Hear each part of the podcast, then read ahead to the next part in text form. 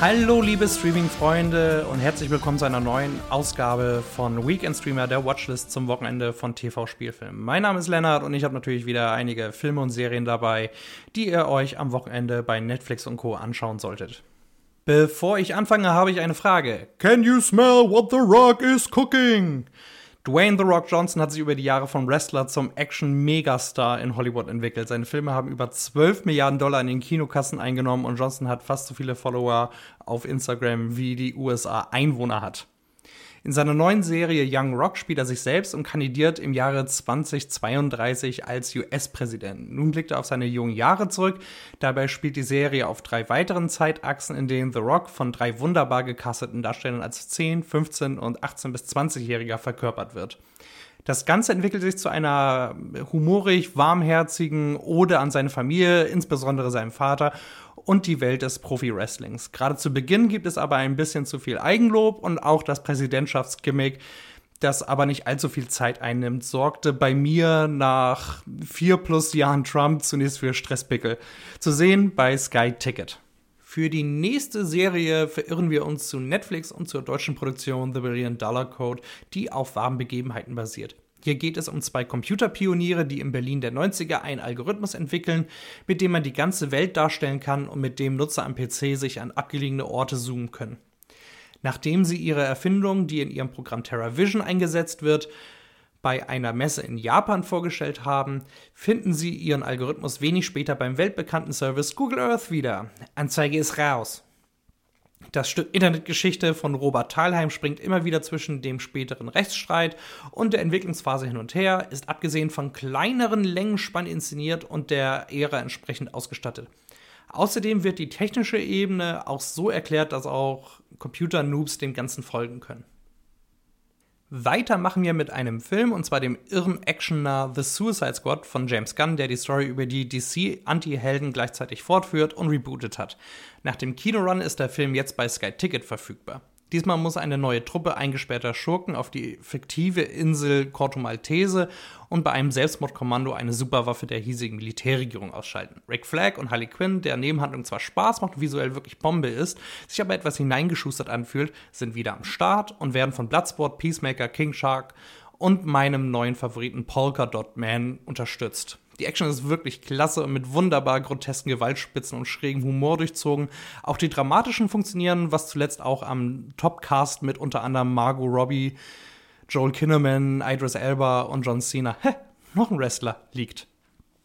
James Gunn hat es also, wenig verwunderlich, geschafft und beweist, dass man Filmemacher mit einer abgefahrenen Vision gerade für derartige Projekte einfach mal von alleine lassen sollte.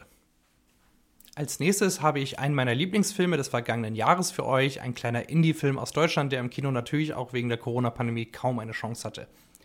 Ich spreche von Die Rüden von Conny Walter, den es neuerdings in der Arte-Mediathek gibt. Darin geht es um ein sechstägiges Experiment in einem Gefängnis, das den Ursachen der toxischen Maskulinität auf den Grund geht. Dazu stellt eine Hundetrainerin vier gewalttätigen Häftlingen, die sich freiwillig für die Chance auf Strafmilderung gemeldet haben, drei bissige Hunde entgegen, damit sie sich in die Tiere hineinversetzen und ihr Empathiedefizit überwinden können. Der ganze Film wurde ohne ein klassisches Drehbuch gefilmt. Die vier Knassis sind tatsächliche ehemalige Gewaltstraftäter, auch die Hundetrainerin Nadine Matthews, die das Konzept für das Experiment entwickelt hat, ist im wirklichen Leben eine Hundetrainerin und selbst die drei Wuffis sind echte bissige Hunde. Die Kamera ist ständig ganz nah am Geschehen dran, zusammen mit der karg reduzierten, futuristischen Sci-Fi-Umgebung, die wie aus einem Tarkovsky-Film wirkt, entwickelt sich so ein extrem eindringliches Kammerspiel, das mich sofort in den Bann gezogen hat. Das liegt einerseits an diesen echten Performances der Darsteller und auch die Hunde, die durch das mutige Filmprojekt übrigens eine neue Chance erhalten haben, hatten daran ihren Anteil wenn ich mir den Film anschaue, steht mir als Hundebesitzer praktisch durchgehend das Wasser in den Augen. Das Einzige, bei dem ich ein wenig ins Stutzen geraten bin, waren die metaphysischen und biblischen Verweise, mit denen die einzelnen Abschnitte der Therapie beendet werden. Jetzt habe ich noch eine Dokumentation für Horrorfans. Normalerweise bin ich ja ein ziemlicher Snob, wenn es um Grusel und Co. geht, aber ich liebe auch das stumpf und geradlinige der Freitag der 13. Reihe. Es ist einfach so schön simpel. In Crystal Lake Memories werden alle Filme, Serien, Reboots und was sonst noch so in der Franchise herumkreucht und fleucht mit Interviews, Behind-the-Scenes-Material und so weiter beleuchtet.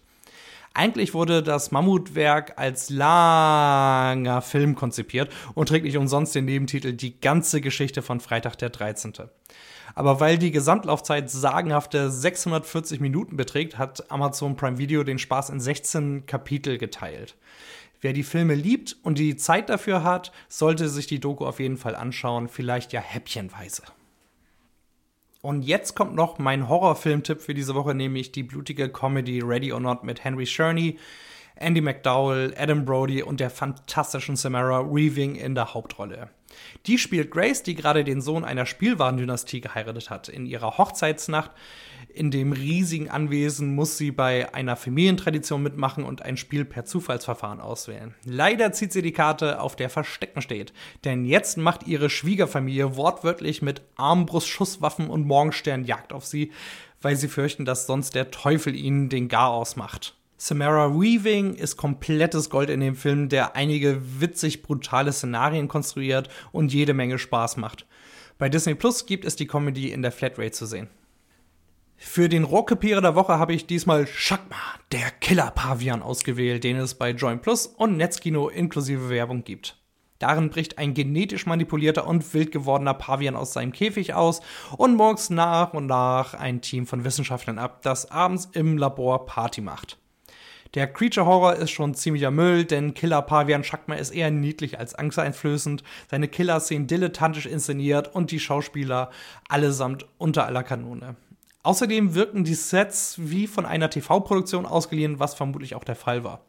Wer auf Trash-Filme steht, könnte mit Schakma etwas Spaß haben, aber selbst für solche Leute ist der Streifen eigentlich nicht unterhaltsam genug.